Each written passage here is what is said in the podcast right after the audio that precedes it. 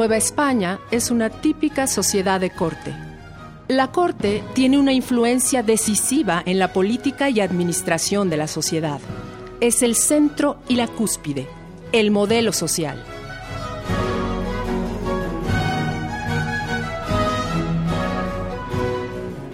Sin la corte no podemos comprender ni la vida ni la obra de Sor Juana.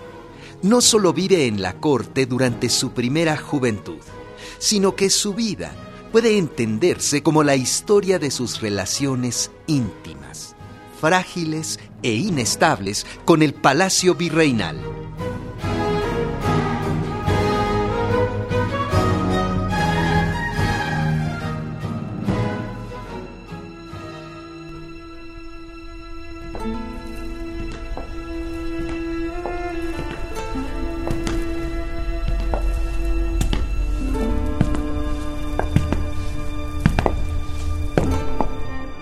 Ella. La peor del mundo. Él. Octavio Paz.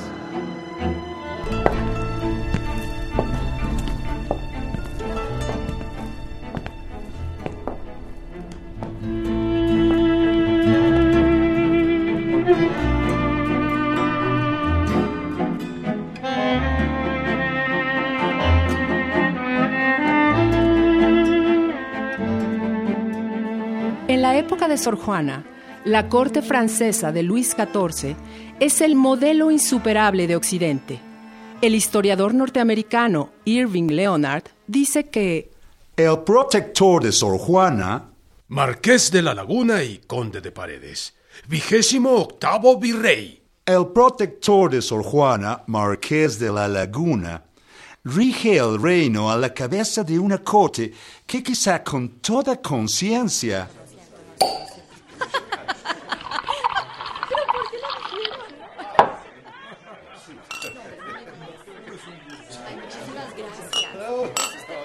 imita el libertinaje, el fasto y la inmoralidad del contemporáneo Versalles de Luis XIV.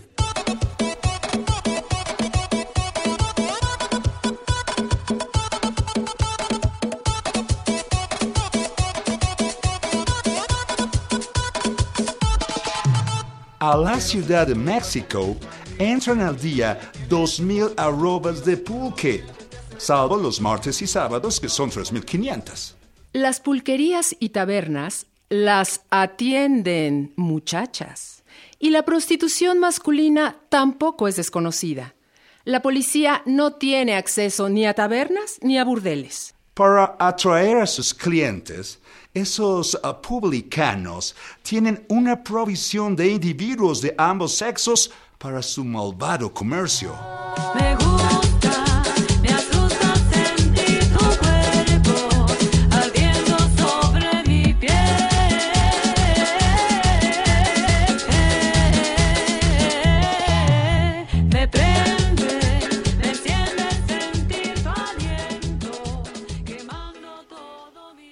La fertilidad de los españoles aumenta en Nueva España. Las condiciones son más propicias al goce de los sentidos y menos favorable a la moral de la represión. Los españoles tienen más hijos en México porque probablemente, dice Octavio Paz, han relajado su disciplina sexual. La Inquisición quema a pocos herejes, pero innumerables clérigos son procesados y condenados por seducir a sus feligresas.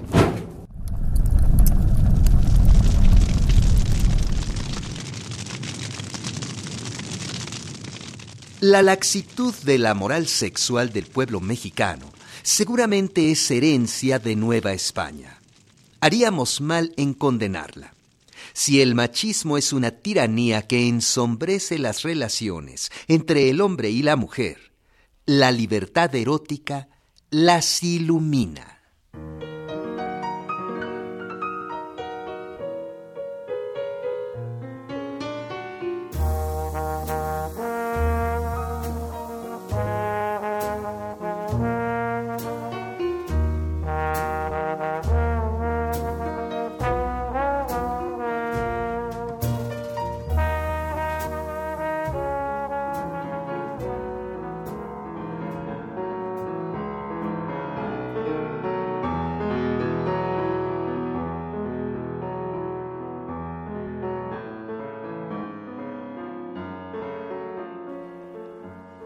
Juana Inés es enviada a la Ciudad de México a los ocho años. La recoge en su casa una tía materna casada con el rico Juan de Mata. ¿Por qué la envían a México, lejos de su madre y de sus hermanas? ¿Estaba de más en su casa? Tal vez Juana Inés representa una carga económica que su madre, Isabel Ramírez, no puede soportar. O es un testigo indiscreto de la vida de su madre con un nuevo amante. ¿Qué género de vida lleva en casa de los Mata? ¿Cuáles son sus quehaceres? Por más afectuosos que sean sus tíos y primos, muchas veces ha de sentirse sola. La soledad se presenta como su elemento natural, su condición originaria.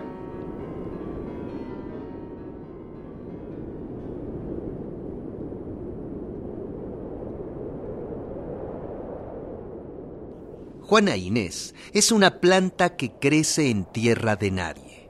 Su transitar es un desprendimiento del mundo y un internarse en ella misma, incluso si no sufre humillaciones.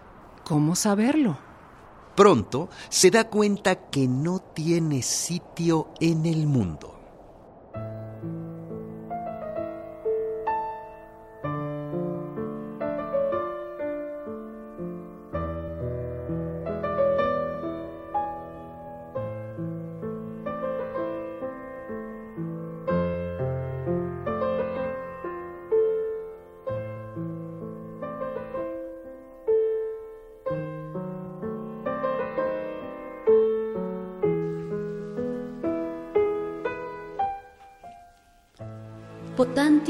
Ergo nobis et aquaratissime lautitias mirantibus laroam argentiam utilit serus sic aptatam.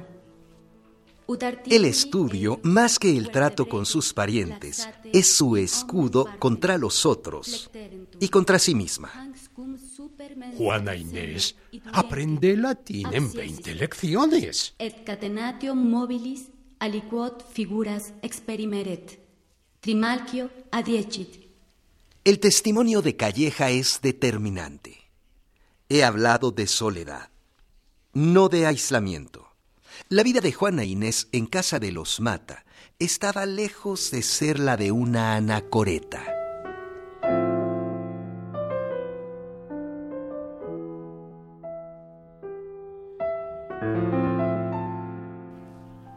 Volaba la fama de habilidad tan nunca vista en tan pocos años, y al paso que crecía la edad, se aumentaba en ella la discreción por los cuidados del estudio y su buen parecer con los de la naturaleza sola, eh, que no quiso esta vez encerrar tanta sutileza de espíritu en cuerpo que la envidiase mucho, ni disimular como avarienta tesoro tan rico escondido entre tierra tosca. Juana Inés no solo es discreta, sino linda.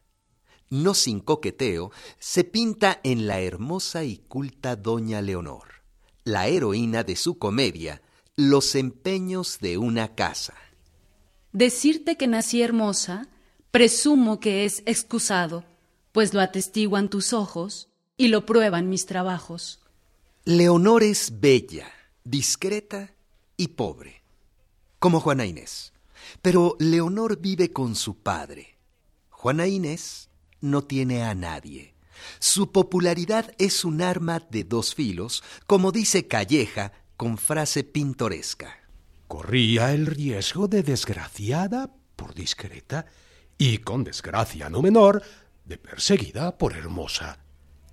Sea porque sus parientes piensan que en la corte encontrará acomodo, o porque no quieren la responsabilidad de tener en casa un prodigio tan quebradizo. Linda, virgen y desvalida, la llevan al palacio virreinal y la presentan a la recién llegada virreina, doña Leonor Carreto, marquesa de Mancera.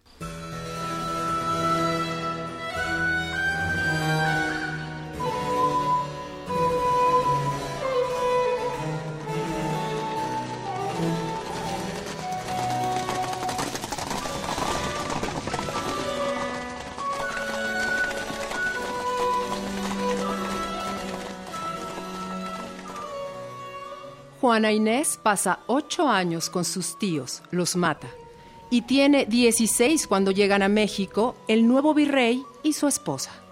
La inteligencia, la gracia y quizá el desamparo de la muchacha impresionan a la marquesa. Al punto es admitida en el servicio, donde entra con título de muy querida de la señora virreina. Don Antonio Sebastián de Toledo, marqués de Mancera, es un político ambicioso y sagaz. Estuvo muy ligado a la reina Mariana de Austria y a ella le debe en gran parte su larga y brillante carrera.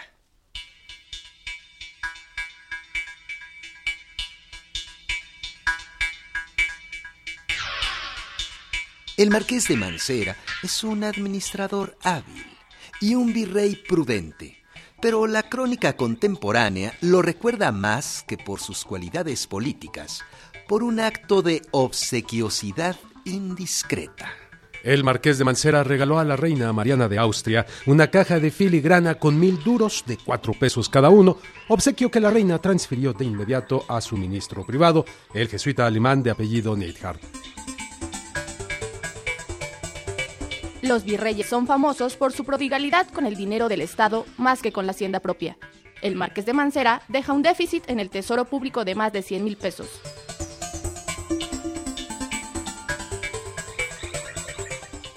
El incidente confirma que la monarquía absoluta concebía al Estado como un patrimonio personal, creencia que han heredado nuestros gobernantes republicanos. Si Mancera es astuto palaciego y hábil político, para Octavio Paz, la esposa, Leonor Carreto, es ingeniosa, vivaz y altanera, al tiempo que sensible y fina. Una personalidad poco ordinaria. De otro modo, no se habría interesado por Juana Inés ni la habría protegido.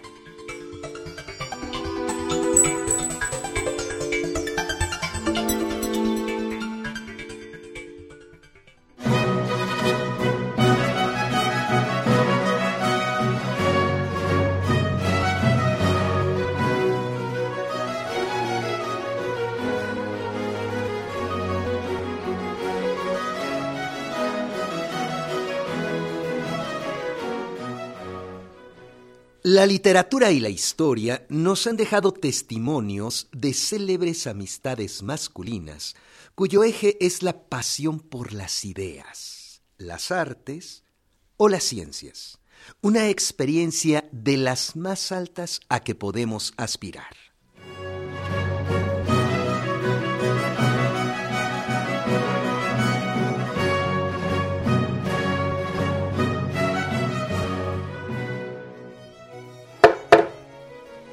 La señora Juana de Asbaje.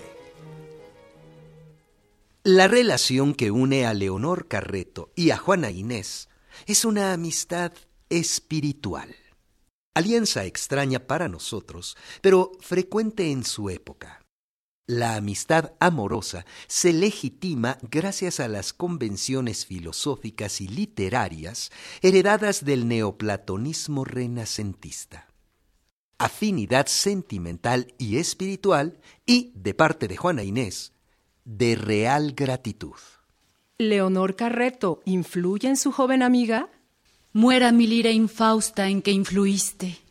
En uno de los tres sonetos fúnebres que escribe a la muerte de su protectora, insinúa que sus consejos y amistad la ayudaron en sus primeras tentativas poéticas.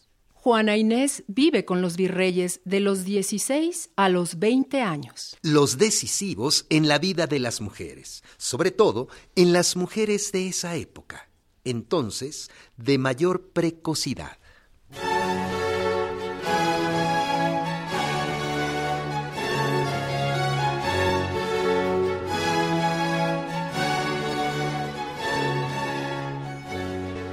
La corte de los Mancera es brillante. En palacio abundan los araos, festejos y ceremonias, aunque no sabemos si sus obligaciones con la virreina dan libertad a Juana Inés para encontrar hombres jóvenes de calidad. La rodean las lisonjas de esta no popular aura. Calleja no alude a ningún amor, pero es absurdo descartar los devaneos y los amoríos. Sugieren esa posibilidad el carácter de Sor Juana, su jovialidad, su gusto por el mundo, el placer que obtiene y da en el trato social, su narcisismo y, en fin, esa coquetería que nunca la abandona del todo.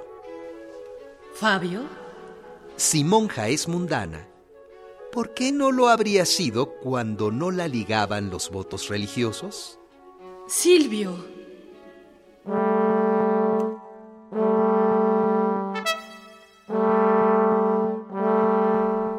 Que no me quiera Fabio al verse amado es dolor sin igual en mi sentido, mas que me quiera Silvio aborrecido es mejor mal, mas no menor enfado. ¿Qué sufrimiento no estará cansado si siempre le resuenan al oído, tras la vana arrogancia de un querido, el cansado gemir de un desdeñado? Si Silvio me cansa el rendimiento, a Fabio canso con estar rendida. Si de éste busco el agradecimiento, a mí me busca el otro agradecido. Por activa y pasiva es mi tormento, pues padezco en querer y ser querida.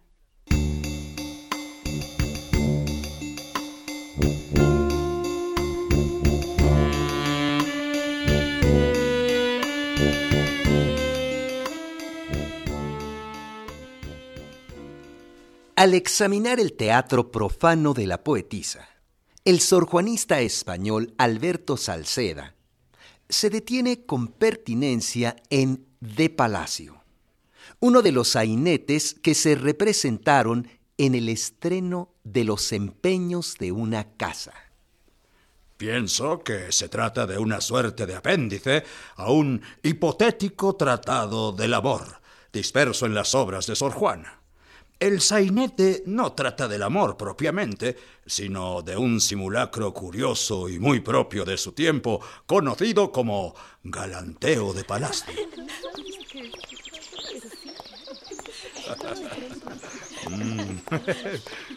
Desde la época de Felipe IV se generaliza la práctica entre la nobleza española de enviar a las hijas de las grandes familias a la corte como damas de la reina.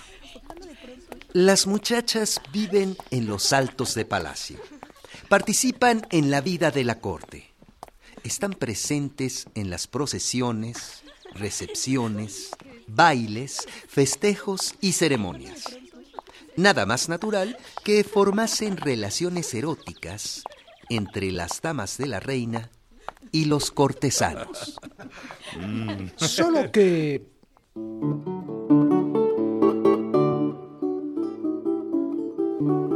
El duque de Maura, que conoce bien la vida y reinado de Carlos II, heredero de Felipe IV, pide hablar. Solo que, como escasean en el concurso varonil los solteros jóvenes, las parejas son por lo común de casado y soltera. Estas relaciones se trataban de consentimiento mutuo. Y claro está, se deshacen en el momento en que las damas de la reina se casan. La descripción del duque de Maura amerita algunas reflexiones. Los galanteos de palacio son la excepción a la regla. El consentimiento solo opera en la vida libre de los solteros y, en el caso de las muchachas nobles, en los galanteos de palacio.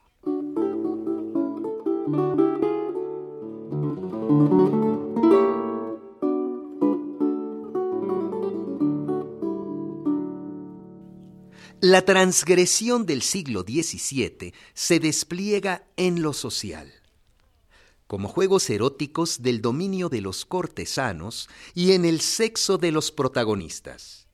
Hay el peligro de que las muchachas tengan hijos de uniones premaritales.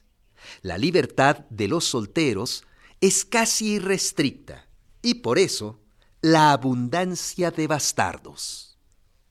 Es casi seguro que la Inés del acta de 1648 sea nuestra Inés, hija natural, que eso quiere decir ser hija de la Iglesia. El testamento de la madre confirma el acta de bautismo de Chimalhuacán. En ese documento, la criolla doña Isabel Ramírez de Santillana declara ser madre. Ser madre de seis hijos, cinco mujeres y un hombre, todos naturales.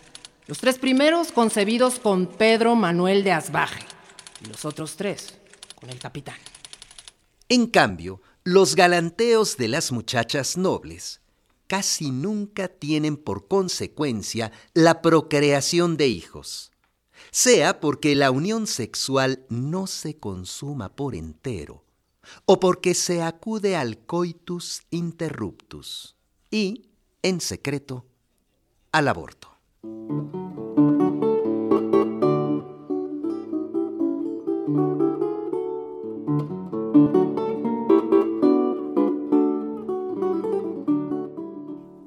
Los galanteos de palacio, una alegoría del combate erótico, representan a la sociedad cortesana de los siglos XVII y XVIII.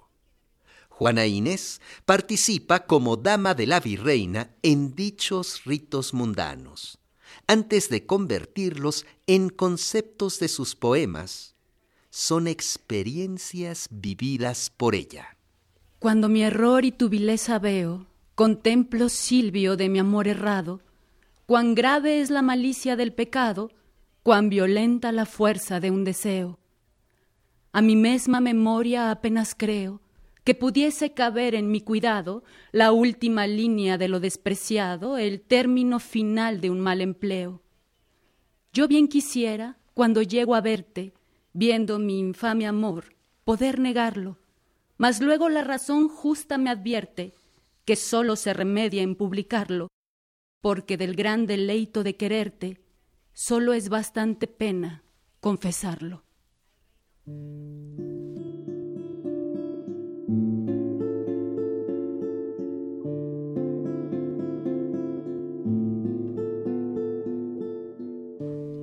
Su calidad de dama de la virreina no puede ofrecer a Juana Inés la posibilidad de matrimonio.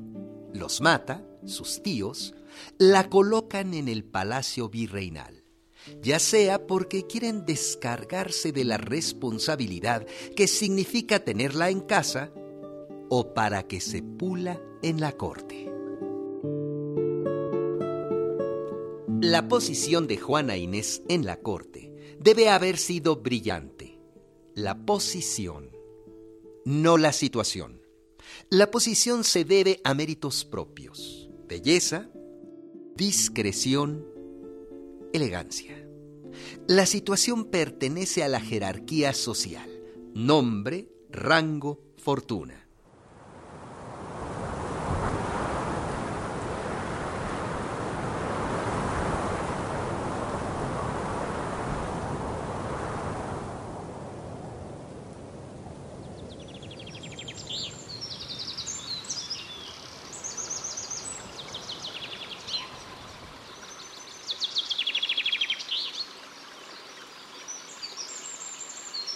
Juana Inés se mueve con ligereza en los torbellinos palaciegos y pronto se convierte en uno de sus centros. Su preeminencia, me aventuro a decir, se debe a uno de los rasgos menos simpáticos de su carácter. Su gusto por las salamerías y su afición a nada discretas adulaciones de los poderosos. Desdichada inclinación, prueba de su narcisismo y coquetería, y de su inseguridad psicológica.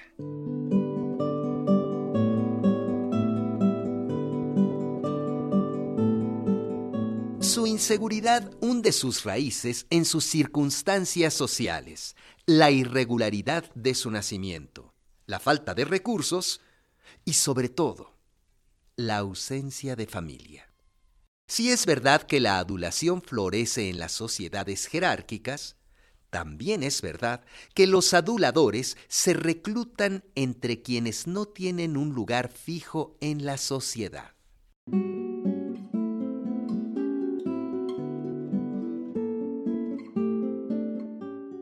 Las artes diplomáticas de Juana Inés, su belleza, su vivacidad y su natural risueño no explican por entero el secreto de su popularidad. La inteligencia y el saber son las llaves que le abren las puertas a la sociedad virreinal.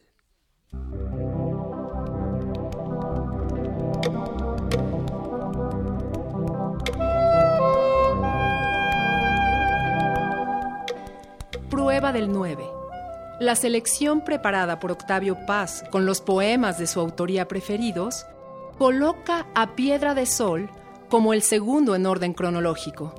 Está fechado en 1957, siete años después de París, 1950. La revista Sur solicita a Octavio Paz un artículo sobre Sor Juana. Paz acude a la Biblioteca Nacional de Francia, consulta las ediciones de Sor Juana y escribe el artículo Embrión de Sor Juana Inés de la Cruz o las trampas de la fe.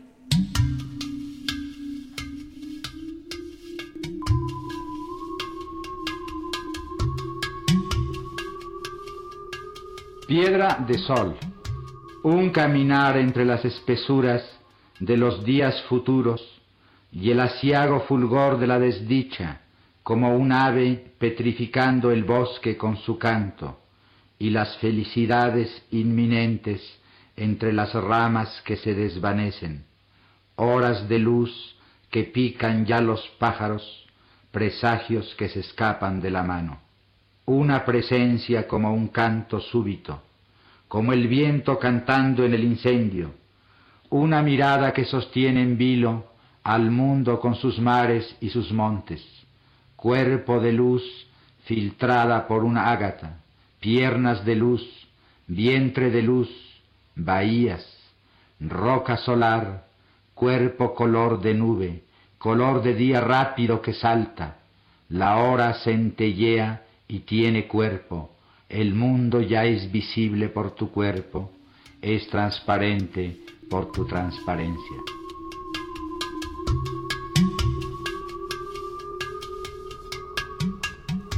Si un programa antes, el poeta, ensayista y editor Víctor Manuel Mendiola habló de Entre la piedra y la flor, hoy La piedra es de sol, el poema. El segundo poema largo que contiene el libro La prueba del 9 es Piedra de Sol. Hace poco más de medio siglo, el 28 de septiembre de 1957, el Fondo de Cultura Económica publicó esta composición de Octavio Paz. Quienes habían lamentado el giro surrealista de los últimos libros del autor del Laberinto de la Soledad y quienes lo habían aceptado sin reservas, coincidieron en que había surgido un nuevo gran poema, una obra maestra comparable con Muerte sin fin de José Gorostiza y ligado a The Wasteland de T.S. Eliot. Nacionalistas y cosmopolitas, revolucionarios y liberales se sintieron compañeros de viaje del poema de 590 versos donde corrían en una prolongada órbita versal y cósmica lo mismo los días del placer y el amor que los de la soledad, el dolor y la guerra. Francisco Sendejas, Raúl Leiva, Ramón Shirau, Emanuel Carballo, Tomás Segovia, José Emilio Pacheco y Elena Poniatowska, entre otros, escribieron apasionadas notas todavía hoy tan actuales como ayer. Atrás, las sombras protectoras de Alfonso Reyes y Rodolfo Sigle. Fuera de México, Benjamín Peré y Jean Clarence Lambert dieron la noticia del nuevo poema y promovieron su difusión. Unos años más tarde, Guillermo Sucre y Julio Cortázar se sumaron con opiniones definitivas y llenas de entusiasmo. ¿De dónde provenía el poder magnético del poema de paz? ¿Qué hizo de él una pieza tan atractiva? ¿Por qué los lectores y los críticos sí le pusieron atención a este libro cuando, unos pocos años antes, habían ignorado el primer gran libro de paz, Águilo Sol? No es fácil responder ya que Piedra de Sol es un texto contradictorio, como el olmo que da peras. En el poema viven mundos y corrientes que en el siglo XX difícilmente podían convivir de manera plena y armoniosa. En Piedra de Sol está vivo el surrealismo, en una imaginación poderosa y desbordada, que Paz mismo enunció en una línea del propio poema con la frase activa y segura, sigo mi desvarío. En este poema encontramos despiertas una conciencia y una ética rebeldes que prefieren la transgresión, el crimen de los amantes suicidas, el incesto de los hermanos como dos espejos, el adulterio, el pan envenenado, el sodomita, los amores feroces. Pero también hallamos el peso transhistórico de una postura universalista con el sentido de proporción y claridad. En Piedra de Sol oímos la amplitud de la prosa, pero también escuchamos la escala elevada del endecasílabo con su estela de arquetipos renacentistas, barrocos y simbolistas. A través de ellos podemos oír el eco del mundo clásico, un jardín con manzanas de oro, las visitaciones de Venus y sus regalos.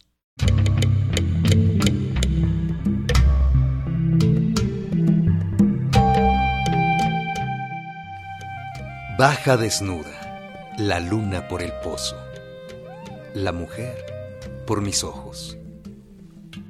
Pequeño poema, dos en uno.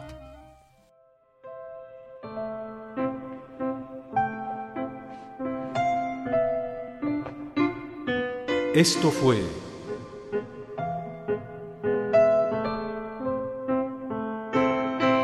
Ella. La peor del mundo.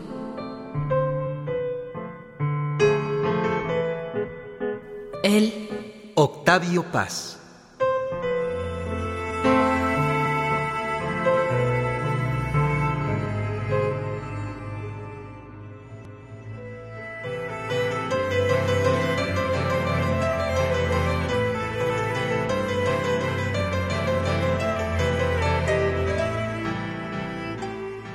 Estudio biográfico de Marcela Rodríguez Loreto, basado en el ensayo de Octavio Paz, Sor Juana Inés de la Cruz o Las Trampas de la Fe.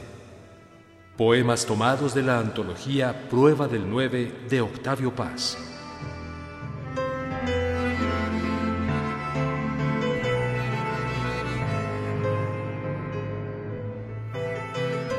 Si usted quiere volver a escuchar este programa, visite el micrositio www.e-medioradio.edu.mx diagonal Ella la peor del mundo.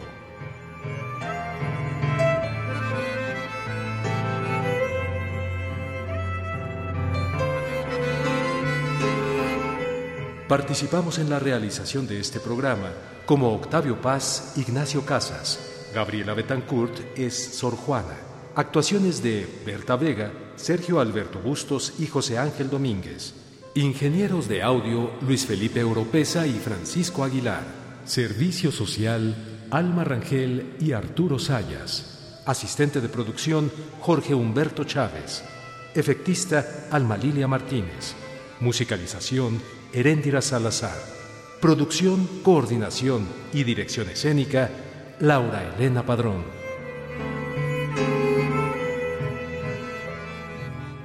Radio Educación y las emisoras culturales de México rinden un homenaje nacional al Premio Nobel Octavio Paz y a la décima musa Sor Juana Inés de la Cruz.